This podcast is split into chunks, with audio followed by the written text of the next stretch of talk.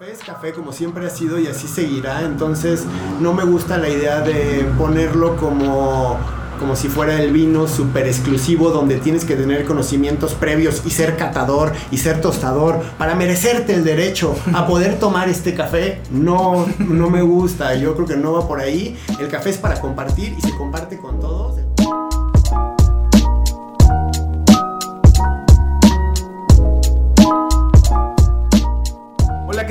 Bienvenidos a un nuevo episodio del podcast Amber. Muchísimas gracias a todos los que nos siguen eh, sintonizando, nos siguen escuchando. Y bueno, el día de hoy tenemos a un invitado que recién conocimos. Bueno, ya nos seguíamos en nuestras redes sociales como buenos cibernautas.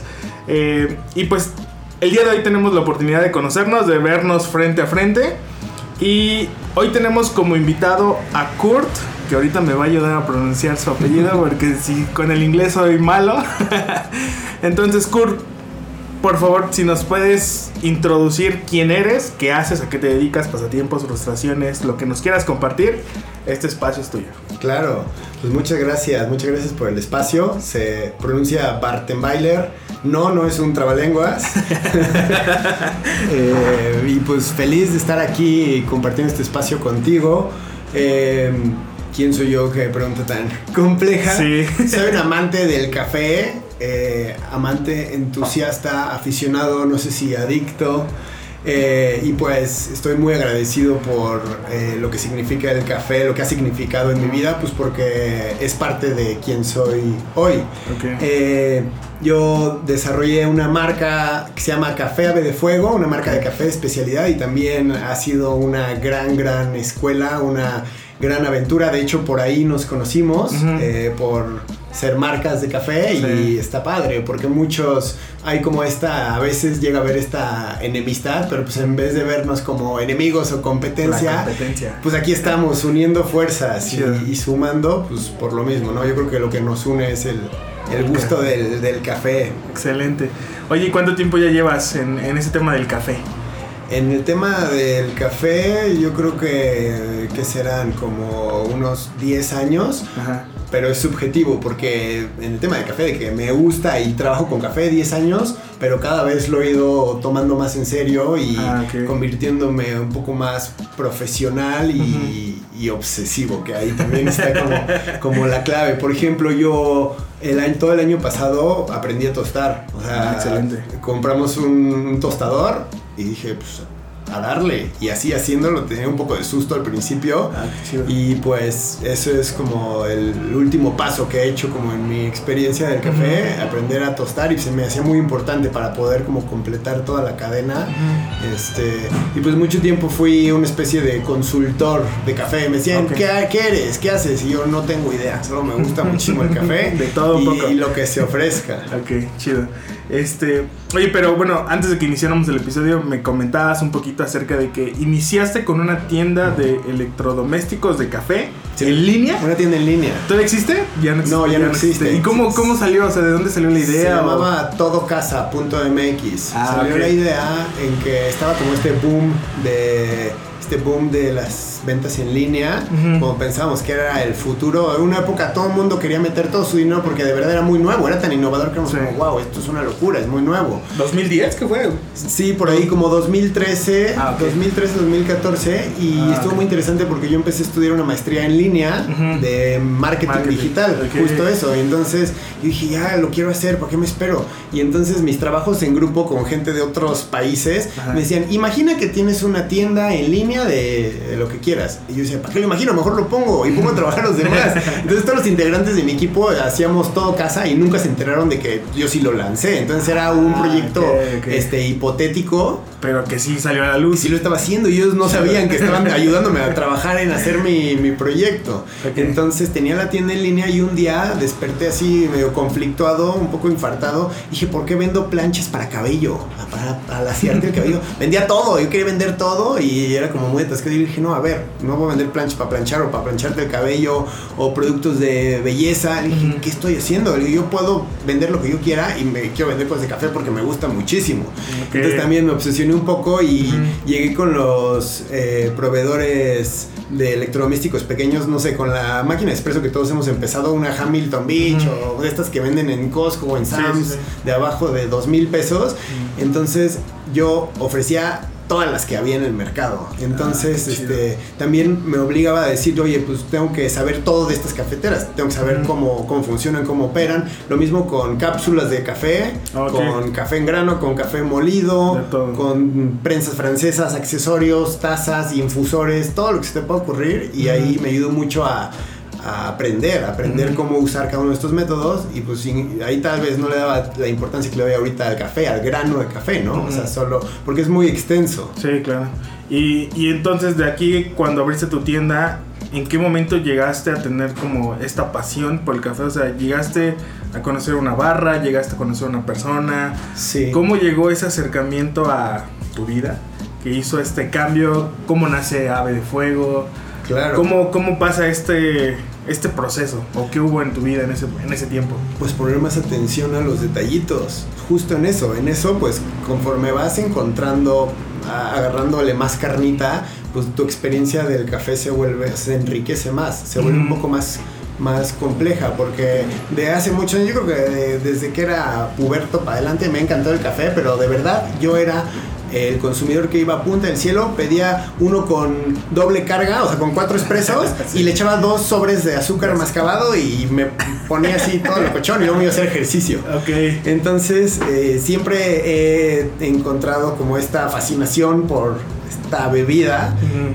Sin embargo, como que cada vez mi curiosidad me ha llevado a encontrar más, a encontrar más magia en el café. Creo que a todos nos ha pasado. Sí, en algún momento, sí. Y así ese es un viaje que nunca termina. Cada vez vamos descubriendo cosas nuevas y a mí eso me llevó a dar los siguientes pasos. Después de, de la tienda en línea, eh, dije, ya quiero, o sea, fue suficiente el internet, algo que me hizo salir del mundo de, las ventas en línea, fue que es muy impersonal. O sea, tú compras algo en Amazon y es muy fácil, todo está automatizado, pero pierdes este contacto con la gente de decirle, oye, te recomiendo eh, esta cafetera porque es así, ya sea, pruébala, tócala, vamos a hacer un café. No, no, se perdía. Entonces muchas veces para que la gente comprara le faltaba información, le faltaba este, probar los, los productos. Tocarlos, ¿no? Ajá, exacto. Es como, por ejemplo, vender un sillón comprarte un sillón en línea, pues es un volado, porque lo puedes ver, pero te tienes que tirar y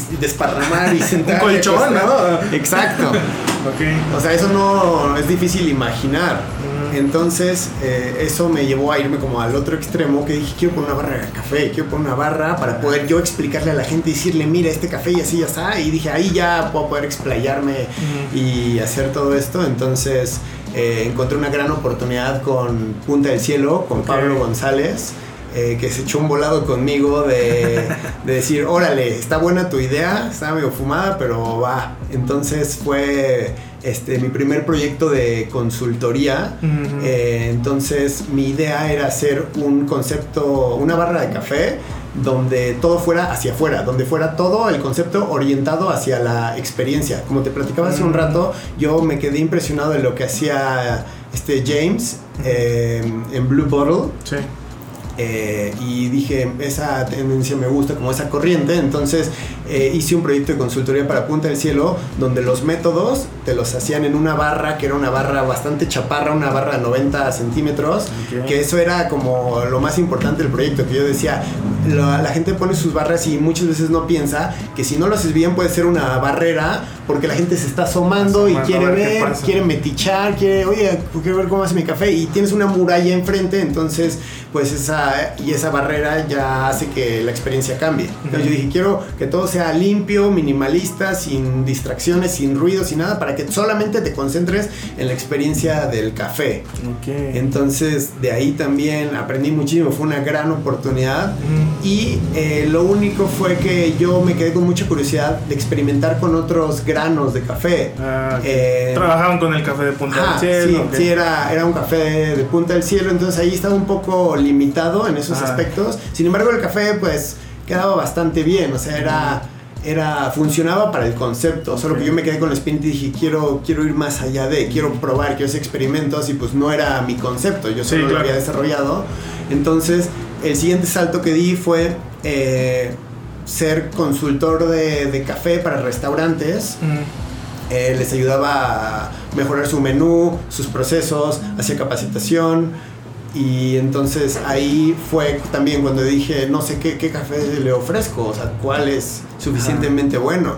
dije, pues bueno, voy a, a, encontrar esta oportunidad como a, unir los puntos y todo se fue acomodando. Sergio, mi socio, eh, se acercó conmigo y me dijo, tengo esta finca, tengo esta relación con esta finca y así empezamos. Y yo le dije, no, no sé nada, no, no, no sé no sé tostar el café, no sé lo suficiente, ya sabes, nuestros miedos que siempre tenemos al principio, y nos aventamos. Y así nació Ave de Fuego.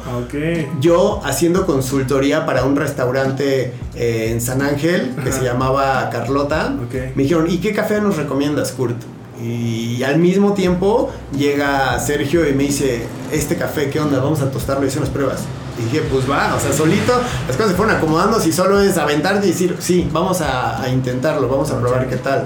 Y obviamente, pues al principio fue lo suficientemente bueno para entrar y después fuimos mejorando eh, con el tostado, con el grano y de ahí empezó, empezó y ni siquiera teníamos eh, un empaque, no teníamos ni siquiera eh, el logo hecho, o sea, dijimos, vamos a venderlo, ya lo estamos vendiendo, o sea, esas, las oportunidades de la vida son así, que si no las tomas, pero ya están así empujándote la espalda como aquí está, aquí está, lo que, lo que querías, aquí está, y pues eso es lo que, pues yo, para mí ha sido muy mágico del café, que siempre todo se va acomodando y vas conociendo a gente que está en la misma sintonía que tú, eso es muy padre. Sí, ¿por qué Ave de Fuego? Café Ave de Fuego, a mí me gustaba mucho el nombre porque simbolizaba una resurrección de todas mis ideas, o sea, de todas las ideas que, fracasaron o todas las ideas que no me dejaron hacer. Ah, Dije, es como también todos mis errores, todo mi aprendizaje, de ahí sale algo nuevo. Entonces, por eso es como la leyenda del ave fénix, es café ave de fuego que renace de las cenizas, del error. Ok. Entonces sí, tiene esa energía. Tiene hasta nombre del libro, ¿no? sí, sí, ¿no? Sí, sí, sí. Sí, de hecho en mis presentaciones cuando mandaba el brief, siempre tenía unas frases de del libro de, Nietzsche, que se llama Así habló Zaratustra, y hablaba del ave fénix. Entonces, pues todo eso es, padre, ¿no? Que el, el, nombre de tu marca tenga un significado dentro de ti y te mueva. O sea, desde ahí como crear algo con una intención y con una emoción que signifique algo para ti, funciona muy bien. Excelente. Oye, bueno, tengo dos preguntas que ahorita me llegaron a la mente. Una, bueno, es muy, es muy sencilla y la otra me gustaría retroceder un poquito. Pero la que te quiero hacer ahorita, ¿ustedes trabajan con productores, con alguna finca en particular, con algún estado o trabajan con varios? Sí, ¿Cómo funciona? El productor que o sea, con el que arrancamos el proyecto, seguimos trabajando con él. Eh, se llama Finca Fulda. Es una finca en Chiapas, en los altos de Chiapas. Es finca vecina de Finca Hamburgo. Ah, ok, ok. Está al lado, es la finca de al lado. Ah, y eh, ellos dedicaban toda su producción a exportación, toda, el 100%. Entonces también fue eso que dijimos, oye, nosotros queremos ser los primeros que distribuyamos tu café aquí en México. Y fue una oportunidad padre, porque pues dijimos, oye, si se vende a Japón, a Francia, a Estados Unidos, pues ha de estar bueno el café. Y pues sí está muy bueno, solo que también nos tardamos mucho en encontrar el perfil exacto, porque probamos todos los perfiles y pues tú sabes eso, es muy diferente, es muy difícil encontrar un perfil que le guste absolutamente a todos tus usuarios. Sí, no, eh, yo diría que eso está imposible, ¿no? Claro. Ok, bueno, y bueno, y una pregunta regresando un poquito a lo que comentabas cuando trabajaste de consultor. Este, hablabas un poquito acerca de la experiencia. También cuando dejaste como la parte, bueno, no dejaste, pero cuando pasaste de la parte online a querer abrir una barra. Eh, en algún momento leyendo un blog vi una frase que me llamó la atención que decía marketing de experiencias o de experiencia, ¿no? ¿A qué se refiere con hacer marketing de experiencia? O sea, ¿qué es y cómo lo llevaste a Ave de Fuego? ¿O no, no se llevó? ¿Está en ello? qué, está pasando? A platícame un poquito por ahí. Qué buena pregunta, es una gran pregunta. Eh, el marketing de experiencias o también le llaman marketing de emociones Ah, es justo eso, es encontrar la forma de que el usuario conecte con la experiencia, conect- conecte con lo que tiene frente y ahí es donde está la magia, ahí es donde yo en mi trabajo con el café he tenido estos momentos muy bonitos, que es cuando tú haces que una persona perciba diferente el café y sea así como el clic, que diga, wow, órale, esto sí sabe diferente. Pero tú sabes que no es tan fácil porque número uno, la gente está acostumbrada al perfil de sabor del café predominante que no es real. No es un buen perfil, no es una referencia, o al menos era el de antes. Ahorita ya que está cambiando tanto esta industria, eh, pues es más fácil que la gente cambie su chip y perciba eh, lo que hay enfrente de él. Pero esto también es un tema, como, como te decía, de la experiencia en la que estás y de las emociones que tienes. Si todo el tiempo estás en tu cabeza y vivimos a mil por hora, esto también está muy ad hoc con lo que está pasando hoy en día, que nos hemos dado cuenta que si estamos metidos en nuestra cabeza y estamos a mil por hora con nuestros pensamientos, nos perdemos de lo que hay frente a nosotros. Entonces, para poder percibir una, o sea, para poder entrar en cualquier experiencia, ahorita hablando del café, es necesario que te concentres en la experiencia, que digas, a ver, ¿qué tengo aquí? ¿Cómo es la taza? Eh, que huelas el café y eso pues tú me puedes dar las instrucciones a mí o las recomendaciones, pero no es solo que te diga, cierra los ojos, huele el café, pruébalo, es que estés realmente abierto a probar algo diferente. O sea, sí tiene este tema del marketing de experiencias, de desaprender para aprender, de olvidar todo. Yo les decía, olvida todo lo que sabes de café, olvídalo. Am- Vamos a hacer de cuenta que esto es una bebida que es nueva para ti, que nunca la has probado. Y se quedaban así, o sea, de ahí ya tenías a la gente así como, ah, caray, ¿qué es eso? Y, y yo les decía, de verdad, si se concentran, esto va a ser nuevo para ustedes. No es café como lo conocen. Y entonces así vas rompiendo el paradigma del café. Y esto pues es, una, es un tema que es muy extenso porque tiene, tiene que ver con el entorno, ¿no? O sea, con la música, con la iluminación, con la temperatura, con... O sea, esos son como los factores externos, pero los factores internos son los importantes que es cómo haces sentir a la gente. Entonces, una persona que se siente cómoda, que se siente relajada, que se siente en confianza, va a ser mucho más, va a estar más abierta y va a ser mucho más perceptiva a la experiencia que tú estás ofreciendo. Ujú. Eh, porque si no, sería como serían robots. O sea, ahí es la parte en la que los robots no creo que reemplacen a los baristas, porque es lo que la magia del café es parte como de una experiencia humana que se transmite. Entonces, se, compartimos la magia del café.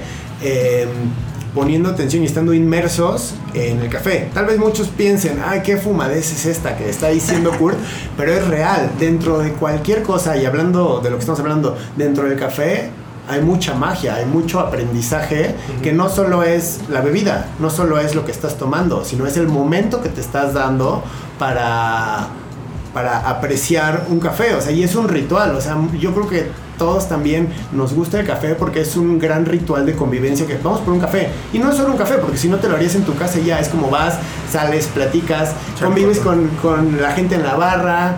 eh, y hay gente muy, muy, muy linda en el mundo del café. Hay de todo, ¿no? Pero yo he descubierto gente que es súper agradable y no solo irse a tomar un café, es meterte a toda la experiencia del café. Entonces, regresando un poco a tu pregunta, el marketing de experiencias o de emociones es poner atención en todos los factores que van a hacer que te metas en la experiencia. Como es como guiarte un poco a la experiencia. Por ejemplo, en los cafés estos de Blue Bottle Coffee, Ujú. algo que a mí me voló la cabeza que dije, wow, esto tiene todo el sentido del mundo. No hay internet. No hay internet para que te concentres en la experiencia del café. Excelente. No para que te vayas a trabajar, no, es para que tomes tu café, estés en la experiencia y ya te vayas. Entonces, eh, pues es eso, ¿no? El marketing de experiencias, el café es una experiencia, es algo que se transmite. El café yo no lo veo como un producto porque si no sería una locura, estaríamos muy presionados sabiendo que es el segundo producto más comercializado en el mundo después del petróleo.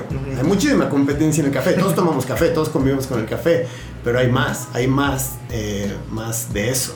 Ok, excelente. Oye, y me gustaría traer, eh, digo, hablando, continuando sobre la misma línea del marketing. En el episodio pasado hablábamos un poquito de que hay muchas marcas de café, que no sé si llamarlo ética, pero inflan muchas cosas. O tratan de vender como... eh, digo, no, digo, en- entiendo lo que me dices acerca del marketing de emociones, pero el marketing en general, o sea, creo que hay muchas cosas que como consumidores posiblemente nos dejamos llevar, quizá por moda, porque, ah, mira, eh, está muy concurrida esa barra. ¿Qué tanta responsabilidad tenemos? Digo, ambos estamos, tenemos una marca de café. ¿Qué tanta responsabilidad tenemos a que nuestro marketing o nuestro, nuestra comunicación sea clara sin tratar de ponerle más florecitas para que el consumidor...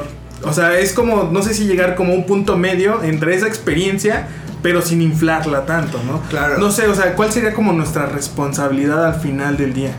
de ser reales, o sea, de ser congruentes, congruentes y reales con la esencia de nuestro proyecto. Todos los proyectos son diferentes y solo apegarnos a eso, a por qué lo queremos compartir, por qué lo estamos compartiendo. Y sí, entiendo, entiendo lo, lo que me dices.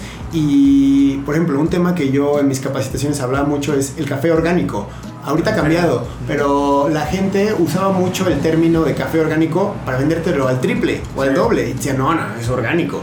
Pero claro que dentro del orgánico hay muchísimas calidades, Ujú. muchas categorías. Entonces no puedes decir, ah, es bueno porque es orgánico. O sea, es muy, es, es un engaño, como acomodar las cosas a tu favor. Porque yo en todas mis capacitaciones decía, a ver, eh, ¿cómo, ¿cómo categorizan el café? Y entonces me decían, no, café gourmet. Y yo, bueno, ¿qué es gourmet? Y nadie sabía. Y me decían, no, café de altura. Y yo, ¿qué es café de altura? Y nadie sabía. Y me decían, café orgánico es el mejor del mundo. Y yo, ¿por qué?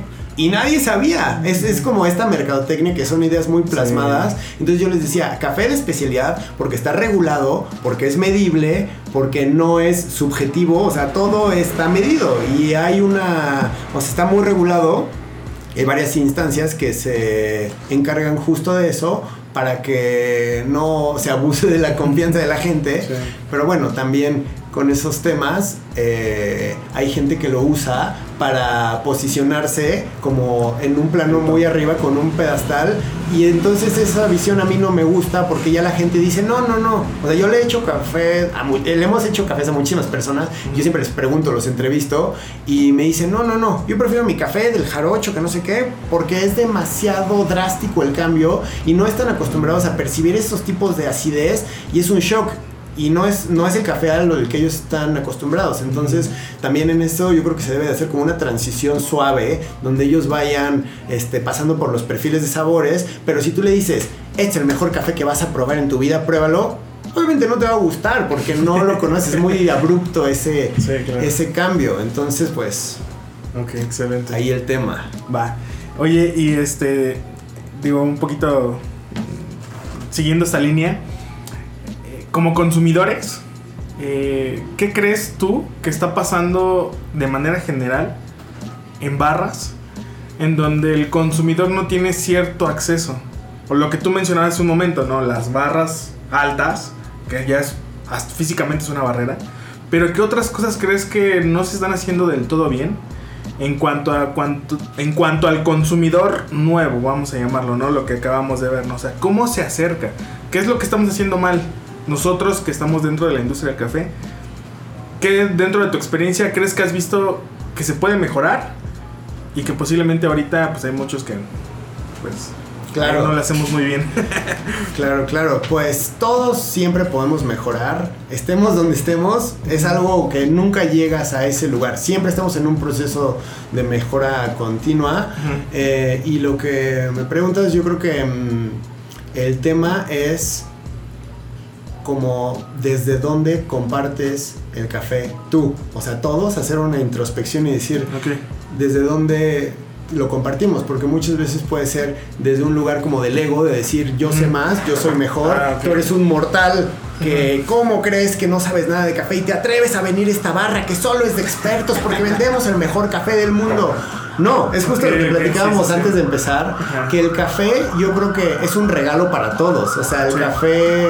El café no debe de estar en un pedestal, el café no es un lujo, el café es café como siempre ha sido y así seguirá, entonces no me gusta la idea de ponerlo como como si fuera el vino súper exclusivo donde tienes que tener conocimientos previos y ser catador y ser tostador para merecerte el derecho a poder tomar este café. No, no me gusta, yo creo que no va por ahí. El café es para compartir y se comparte con todos. El café abre muchas puertas. Eh, y entonces lo que nosotros podemos hacer es solo compartirlo desde un lugar bonito, como si se lo estuvieras compartiendo a alguien de tu familia que quieres mucho, desde ahí, o sea, desde que te gustaría que la otra persona experimente lo mismo que tú, o sea, que encuentre toda esa magia y solo es un tema de, compartir, de estar abiertos y de hacerlo por las razones correctas.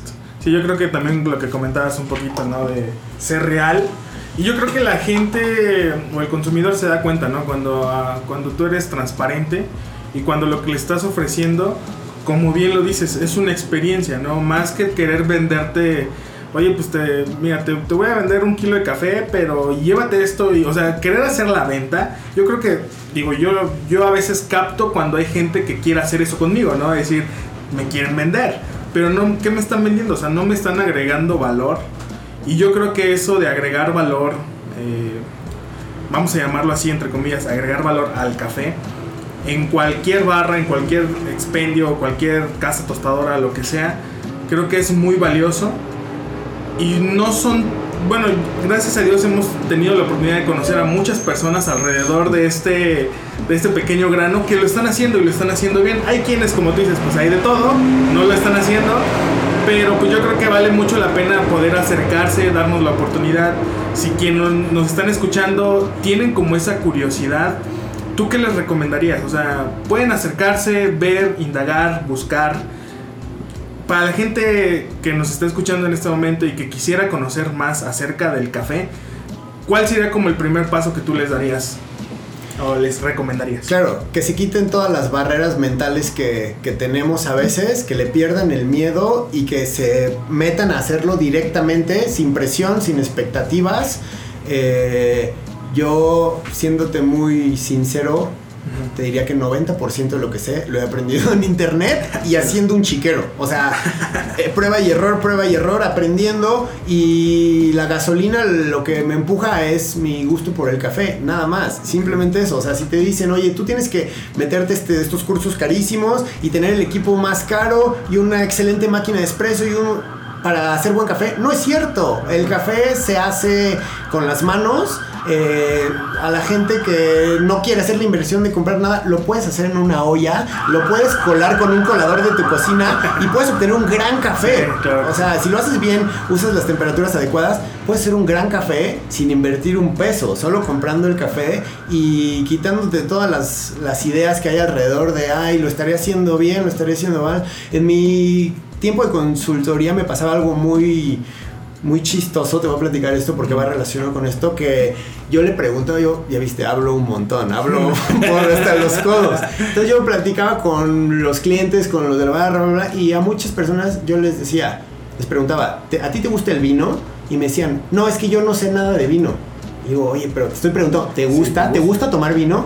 Me decían, es que, que no, no sé nada. O sea, como si fuera una condicionante de que es esta barrera mental que te hablo, que es como, ¿a ti te gusta el café de especialidad?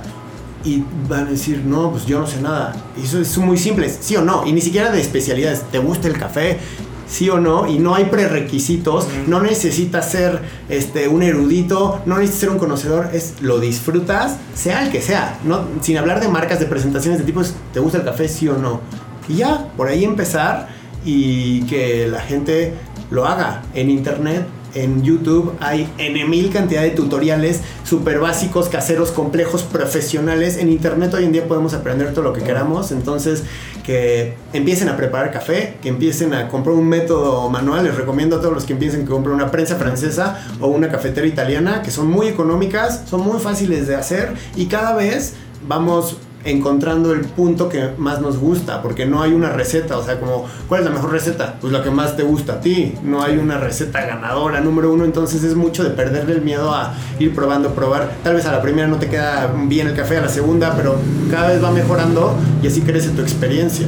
Excelente, vientos, pues muchísimas gracias por la recomendación y eh, me gustaría dar un salto a la conversación eh, vi que tienen Ave de Fuego en Amazon. Digo, eh, eh, yo ubico pocas marcas que están vendiendo, o sea, que sí tienen su tienda en línea, pero son pocas, digo, las que yo ubico que están como en estos grandes marketplaces como Amazon, ¿no? Este, ¿tú lo recomiendas? ¿O cuál, es cuál ha sido tu experiencia trabajando con Amazon? Eh, Si tienes venta, no hay venta, te quitan mucha comisión. Sí este, tenemos venta, ha sido... Amazon ha sido muy bueno para nuestro proyecto y lo más interesante es que nosotros no lo buscamos como un medio para hacer negocios, sino que Amazon llegó en el momento más crítico de la pandemia el año pasado y gracias a ello sobrevivimos. Porque antes de entrar a Amazon, nosotros principalmente vendíamos a restaurantes, banqueteras y un par de barras, algunas barras. Entonces perdimos el 85% de nuestros ingresos de nuestras ventas. Entonces, si no hubiera sido por Amazon, hubiéramos tenido que haber tal vez cerrado el proyecto. Entonces, cayó en el momento exacto. Yo era el más impresionado porque mm, eh, aplicamos el 2019 para un programa eh, en el que mandamos inventario a una bodega de Amazon y es como tirándole un volumen más grande.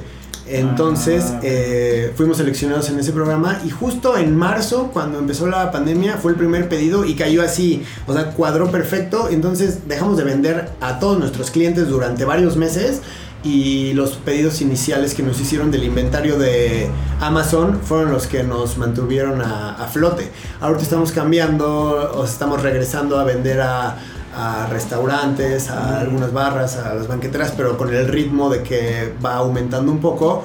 Eh, pero lo que les recomiendo si quieren vender en línea es únicamente que chequen la logística por el tema de la frescura del café, que chequen las, las condiciones comerciales, los descuentos y los envíos. Depende de la estructura de la empresa, tal vez algunas barras pequeñas no les convenga porque no va a ser rentable, no va a ser negocios. O sea, nosotros ya estábamos preparados, teníamos la estructura preparada para poder trabajar con Amazon porque eh, nos hicimos muy pequeños eh, por la pandemia. O sea, en un punto yo hacía todo. Yo era el tostador, empacador, este, vendedor, cobrador. Entonces, sí hay que poner mucha atención en esos, en esos detalles y yo creo que no es para todos. Una barra yo eh, recomendaría que inviertan más en marketing para jalar más gente, tal vez hacer eventos, talleres, bueno, ahorita que se va este, dando más la, la posibilidad. Eh, y pues es otro modelo de negocios, por, por, decirlo así. Es para vender más volumen y algo que también nos ayudó mucho en Amazon es que te digo que yo trabajé mucho, mucho tiempo en encontrar el perfil para que sea un omnitueste, para decirlo así, y que le gustara a todos. Tal vez no era mi, mi nivel de mi, mi, perfil preferido, pero era uno que no fallaba, que a la mayoría de la gente le iba a gustar, preparándolo como lo preparara, preparándolo bien, preparándolo mal, preparándolo en todos los métodos. Entonces, pues así sí se pudo hacer un poco este esquema de más volumen eh, con ese tema, pero te digo que sí necesito una estrategia muy específica, no solamente lanzarse no es aventarte, No es aventarte porque no sabes cómo va a reaccionar. todos tienen hábitos, tenemos hábitos de consumo de café diferente, muy, muy raros, así muy diferentes. Entonces, sí es recomendado, pero yo recomendaría si quieren vender en línea que empiecen en su propia plataforma y que empiecen con programas de suscripciones donde tengas un beneficio. Porque muchos dicen, sí, suscríbete y te mando café pero a mí, a mí como consumidor lo que me gustaría que yo suscribirme a una es que te den algo más, que te den valor agregado, que te manden información, que te manden unos videos, que te manden café de regalo, que premien tu consumo, premien tu lealtad. Es como, oye, tú me estás consumiendo mucho, te regalo una prensa francesa. Y dices, órale, qué, qué buena onda, ¿no? O sea, porque va de la mano, es congruente. Entonces yo recomendaría más ese esquema y sobre todo también darle a probar a la gente más variedad con información, porque si mandamos café y le dices, este es un geisha, este es un este, black honey, este es un, la gente no va a tener idea qué es eso, es mucha paciencia para explicar con mucha calma la información de una forma que sea digerible para todos. Más decir, es imposible, es difícil, sin embargo, se puede hacer, se puede lograr, entonces es tema de, paciencia y de ir paso a paso con la gente y de estar en contacto. Un gran consejo que les puedo dar, que no muchos quieren hacer, es háganse mejores amigos de sus clientes en redes sociales, consiéntalos.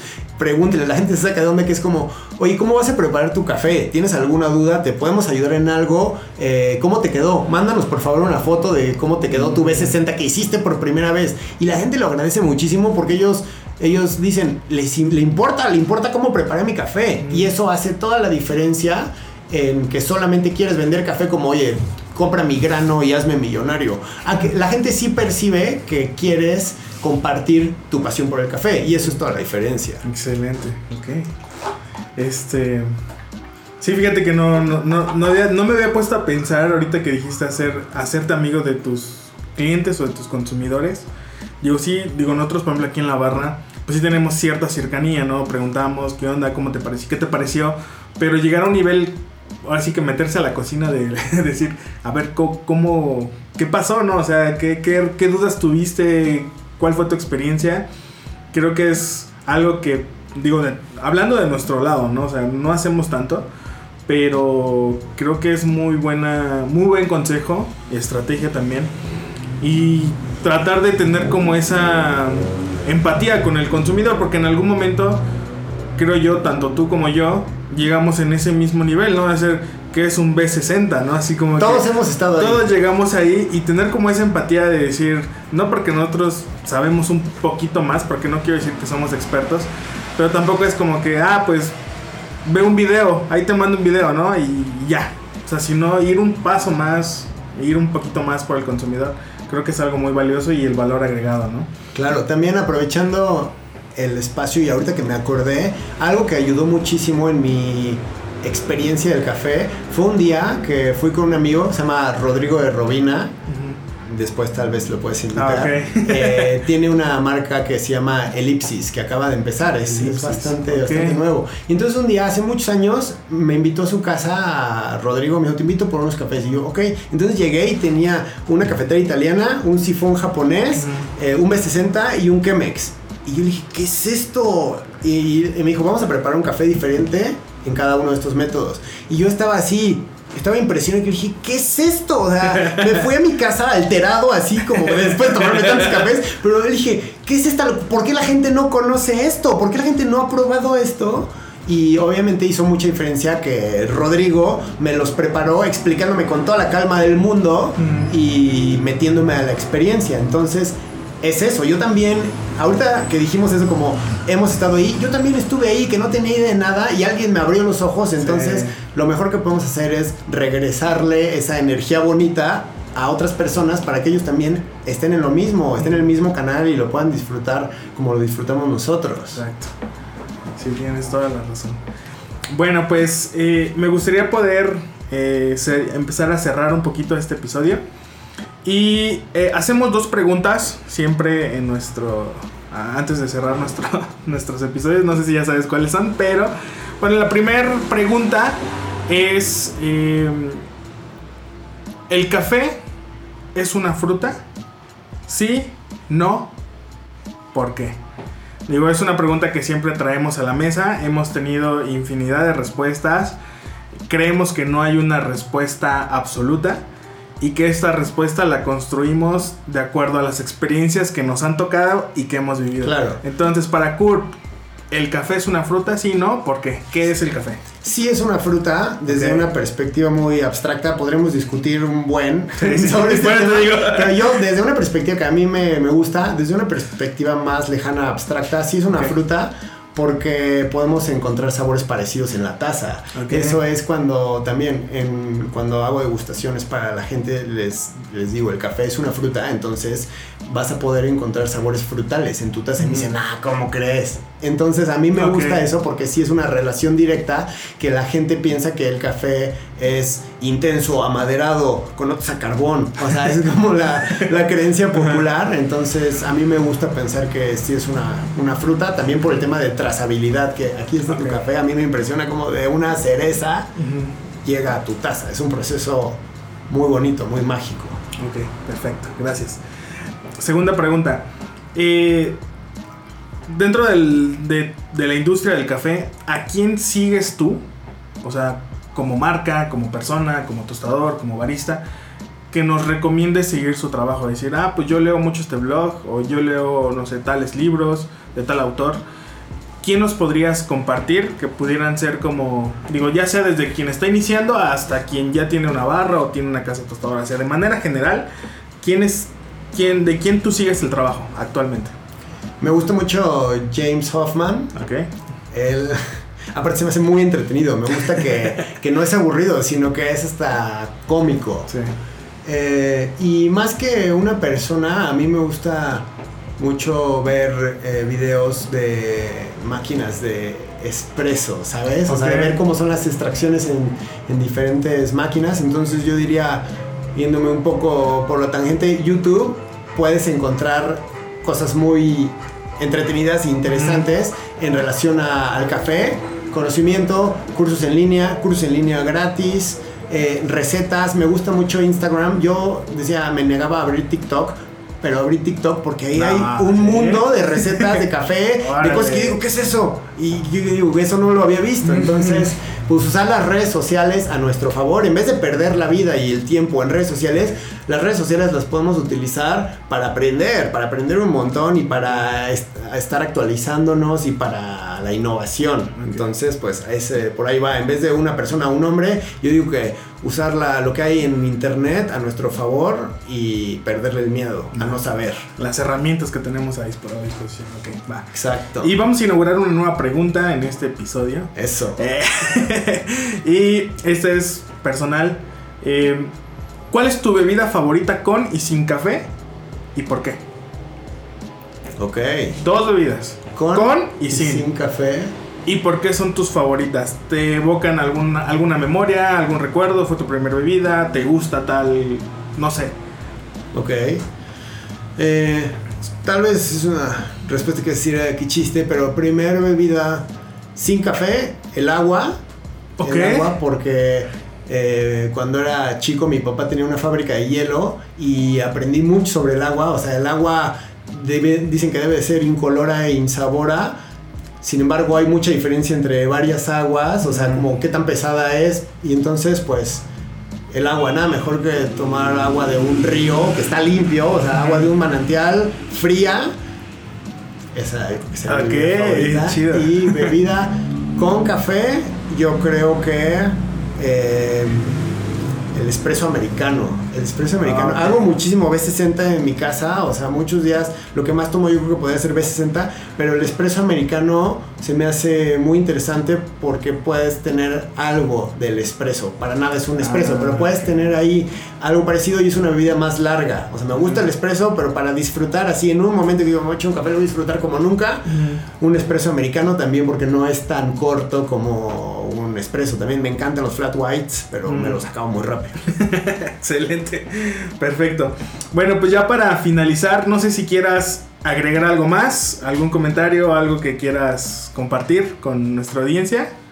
O... Claro, pues agradecerte el espacio y, y decir que esta iniciativa del podcast me llamó mucho la atención, por eso estoy aquí Ujú. y está, está muy, muy padre compartir, compartir lo mejor que tengamos de nosotros, compartir buena onda y pues eso nos une, por eso estamos aquí. Sí, claro. Gracias por el espacio. No, ¿de qué? Para servirte. Y qué bueno que pudiste venir a visitar también la barra, conocernos por acá. Este, ¿Cómo te encuentran en redes sociales? ¿Estás en Instagram, Facebook? ¿Cuál es el, el Instagram de Ave de Fuego? Este, Es- TikTok, ya también, ¿no? No, TikTok no tenemos, es arroba café ave de fuego Ok. y mi Instagram personal es Kurt, Kurt, Kurt. Tres veces mi nombre con doble T al final. Arroba Kurt, Kurt, Kurt con doble T al final. no apareces tú, ¿verdad? Cuando. O sea, cuando mencionan Kurt, Kurt, Kurt, no es como si te invocaran. No. Tal vez. Hagan la prueba, hagan la prueba a ver si me a aparece. ver si por ahí. aparece por ahí, Kurt. Ok, perfecto. TikTok, entonces no. No, próximamente. Próximamente. Excelente. Bueno, pues muchísimas gracias, Kurt, por haber venido, por haber estado en este episodio. un placer. Esperamos que no sea ni el primero ni el último. Esperamos Seguro. vernos en otra ocasión. Y pues nos vemos en el siguiente episodio. Bye. Listo. Eso, muy bien, pues qué bien, ¿no? Me gustó, está bastante padre. Está chido, yo lo que, lo que quería era que le interesara a otra persona y creo que con esto lo logramos. O sea, sí va a hacer que la gente,